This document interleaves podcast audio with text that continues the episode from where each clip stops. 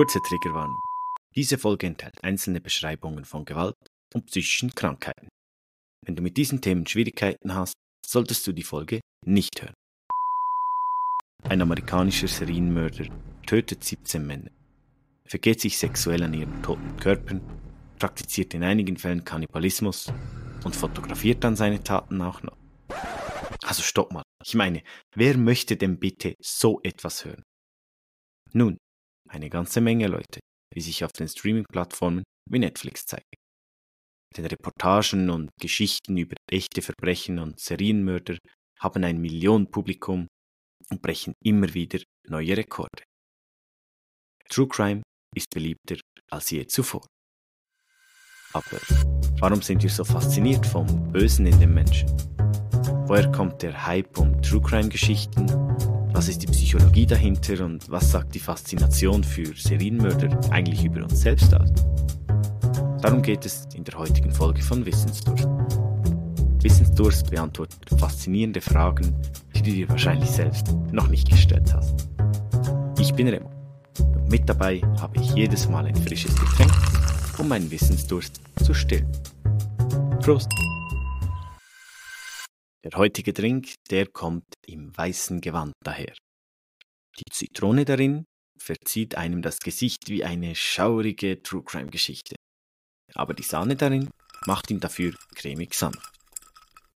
Ich meine, klar, das Ganze klingt erstmal nach einem italienischen Dessert, aber es gibt es wirklich als Getränk. Welches Getränk es ist, erfährst du am Ende von der Folge.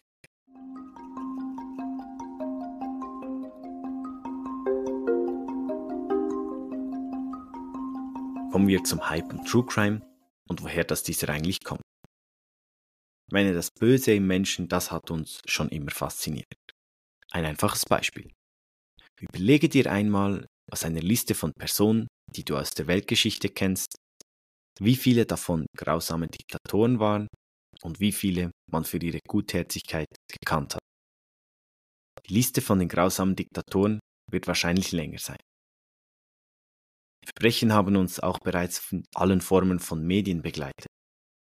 Bereits als Johannes Gutenberg 1440 den Buchdruck revolutioniert hatte, wurden sehr rasch Geschichten und Sagen über den Verbrecherhelden Robin Hood gedruckt. Die Geschichten von den Ganoven, der von den Reichen und Gierigen stiehlt und seine Beute den Armen verschenkt, wurde damals schon sehr gerne gelesen. Später kam dann ein neues Genre dazu, nämlich die Kriminalromane. Und diese wurden besonders interessant, als die Polizei auch eigene Apparate für Morddelikte gegründet hat. In England kennen wir zum Beispiel Scotland Yard und durch die Gründung von Scotland Yard konnte dann auch erst der bekannte Detektiv Sherlock Holmes entstehen. Bereits damals wollte man die Fälle möglichst spannend machen, indem man Schauplätze verwendet hat, die es wirklich gibt und die Fälle sehr nahe an der Realität beschrieben hat. Aber es ist eigentlich egal, wie realitätsnah ein Roman geschrieben ist, es bleibt eben eine fiktive Geschichte. Und echte Kriminalfälle, die sind halt eben schon spannender als fiktive Beispiele und das hat dann zum Beispiel die Fernsehshow Aktenzeichen XY ungelöst von ZDF gezeigt. In dieser werden bereits ab 1967 echte offene Fälle der Polizei präsentiert und die Zuschauerinnen am Fernseher, die können dann in der Sendung anrufen und Hinweise geben. Die Show gibt es bis heute. Insgesamt wurden ganze 4586 Fälle behandelt. Und 1853 davon wurden gelöst. Das sind stattliche 40,4 Prozent. 2319 Täterinnen wurden festgenommen. Aber der Erfolg der Serie, der bestand nicht nur darin, dass man Täterin und Täterin geschnappt hat, sondern man konnte auch dafür sorgen, dass zu Unrecht verurteilte Personen wieder freigesprochen wurden. Aber auch an solche echte Kriminalfälle gewöhnen wir uns halt irgendwann, weil ich meine, klar, bei 4000 Fällen kannst du dir vorstellen, dass jetzt nicht jeder einzigartig sein kann. Und damit ist der Weg dann geebnet für eben die heutigen Dokumentationen oder Podcasts über True Crime Formate. True Crime Formate behandeln immer einen echten Fall. Es geht meistens um Serienmorde und die sind dann möglichst einzigartig und oder grausam. Neben den Taten und der polizeilichen Arbeit steht aber jetzt auch immer mehr der Täter und seine eigene persönliche Geschichte im Vordergrund.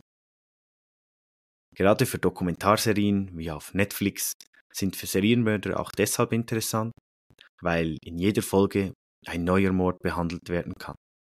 Und die Zuschauenden werden so mit jeder Folge und jedem Mord etwas näher an den Täter herangeführt, sie erfahren etwas mehr von diesem bösen Unbekannten und bekommen immer mehr eine Sicht auf seine Welt.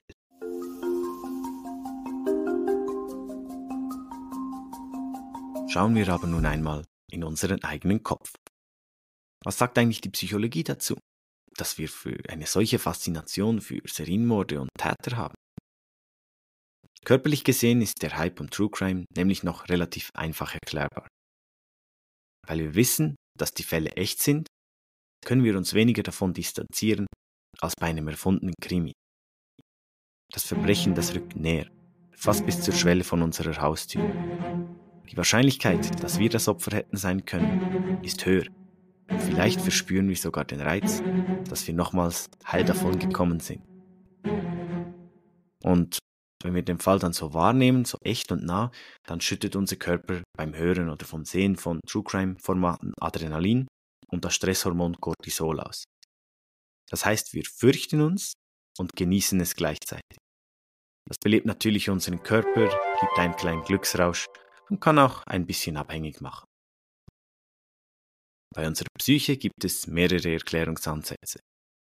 Einer davon ist die Neugier. Menschen sind von Natur aus neugierig und sie suchen nach Möglichkeiten, ihre Emotionen zu erforschen und zu erleben. Das gilt natürlich auch für intensive Emotionen, wie eben die Angst, Faszination oder die Spannung. Und True Crime gibt uns jetzt die Möglichkeit, uns ganz bewusst mit diesen Emotionen auseinanderzusetzen. Dann gibt es noch den sogenannten Safe Haven Effekt, also der sichere Hafen. Und dieses Phänomen, das beschreibt, wie Menschen in der Lage sind, gefährliche oder beängstigte Situationen aus sicherer Entfernung zu erleben. Das heißt, du und ich sind in der Lage, die Intensität eines Erlebnisses wahrzunehmen, ohne dass wir tatsächlich selbst in der echten Gefahr sind. Wenn wir also etwas Abgründiges wie eine True Crime Folge sehen oder hören, können wir unsere eigene Angst kontrollieren, aber trotzdem ein erhöhtes Maß an Aufregung verspüren. Und unser Gehirn, musst du wissen, das liebt neue Reize. Es wird dadurch stimuliert und aus seiner gewohnten Routine gelockt. Und da ist das natürlich sehr willkommen, solche Formate zu hören. Der dritte Ansatz ist dann noch die Grenzüberschreitung und das Tabu. Dunkle und tabuisierte Themen zu erkundigen, das kann für einige Menschen ganz faszinierend sein denn es erlaubt uns, die eigenen moralischen Grenzen zu überdenken oder sich in unbekannte Bereiche vorzuwagen, die es so im Alltag eigentlich gar nicht gibt. Studien zeigen außerdem auch, dass True Crime Formate besonders bei Frauen beliebt sind. Gemäß den Umfragen können sich Frauen stärker in die Opfer hineinversetzen und sich mit ihnen identifizieren. Die befragten Frauen geben ebenfalls an, dass ihnen bei True Crime Formaten die Lernkomponente ganz wichtig ist. Das heißt, indem Sie sich mit wahren Verbrechen beschäftigen, können Sie lernen, wie Sie sich in einer gefährlichen Situation am besten schützen können und wie Sie diese überhaupt erkennen.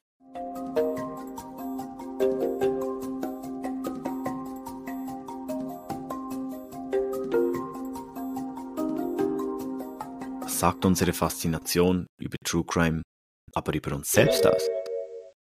Also unsere Faszination für das Böse im Menschen, das ist jetzt nicht etwas Schlechtes, sondern ganz natürlich.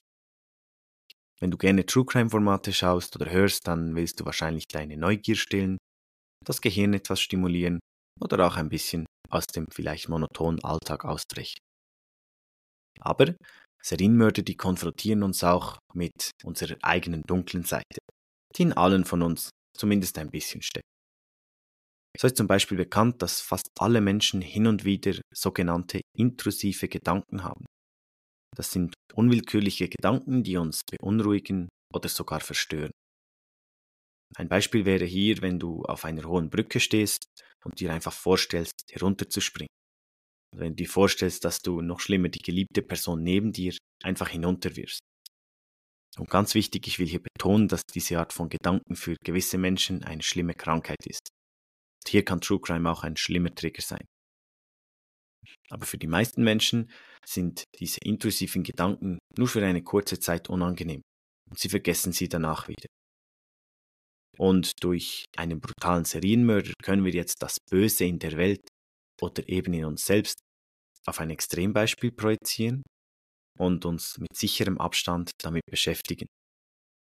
Denn die Abgrenzung zu einem grausamen Killer fällt uns natürlich logischerweise viel einfacher als bei einem alltäglichen Verbrechen, welches eben auch theoretisch wir hätten begehen können.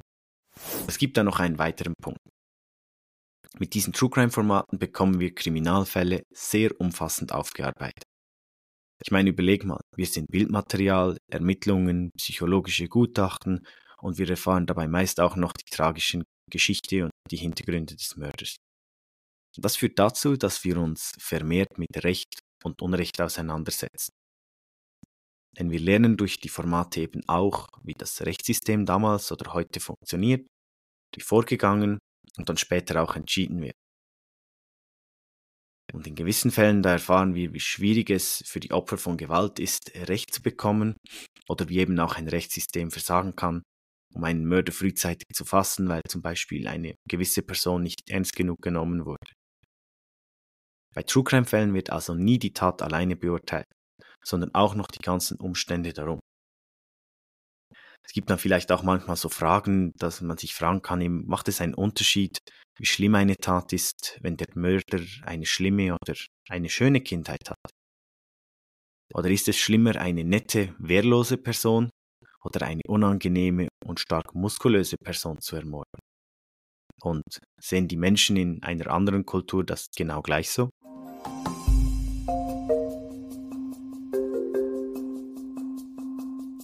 Schauen wir uns zuletzt noch die Probleme von True Crime Formaten an. Wir müssen verstehen, dass die Aufarbeitung von schlimmen Fällen dazu führen kann, dass betroffene Personen wieder traumatisiert werden, wenn sie diese Taten noch einmal hören. Außerdem geben True Crime Formaten den Tätern eine riesige Plattform. Und da finde ich es wichtig, dass über der Serminmörder in der Erzählung nicht zu stark gehypt oder entschuldigt wird. Denn es gibt gewisse Straftäterinnen, die finden es tatsächlich okay, wie sie sind.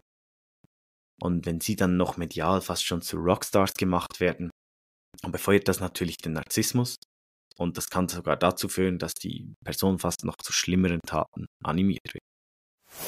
True Crime Formate, die führen ebenfalls zu einer Verzerrung in unserer Wahrnehmung, denn die extremen Fälle, die gezeigt werden, die sind ja die absolute Minderheit. Die große und leider stille Mehrheit von Gewalttaten sind ja zum Beispiel sexistische Gewalt zu Hause, Gewalt gegen ältere Menschen oder zum Beispiel gegen Menschen aus der LGBTQIA-Community. Diese Fälle sind aber meistens für True Crime-Formate zu wenig catchy und daher medial stark unterpräsentiert. Dem sollten wir uns bewusst sein. Daher ist für mich ein gutes True Crime-Format eines, welches bereits einige Zeit in der Vergangenheit liegt, gut recherchiert wurde und keine emotionale Stellung bezieht. Ganz nach dem Motto erklären statt beurteilen.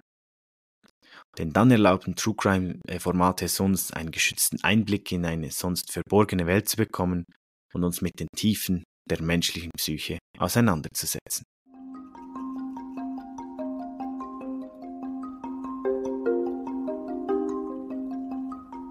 Kommen bereits zur Auflösung vom Getränk und der heutigen Folge.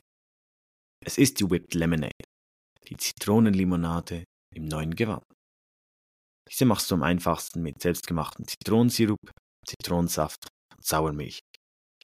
Mit viel Eis gemixt gibt sie einen erfrischenden Sommerdrink und mit etwas Wodka oder Gin wird dann aus der Limonade auch ein erfrischender Cocktail. Mein Wissensdurst ist damit gestillt. Ich hoffe deiner auch. Bis zum nächsten Mal.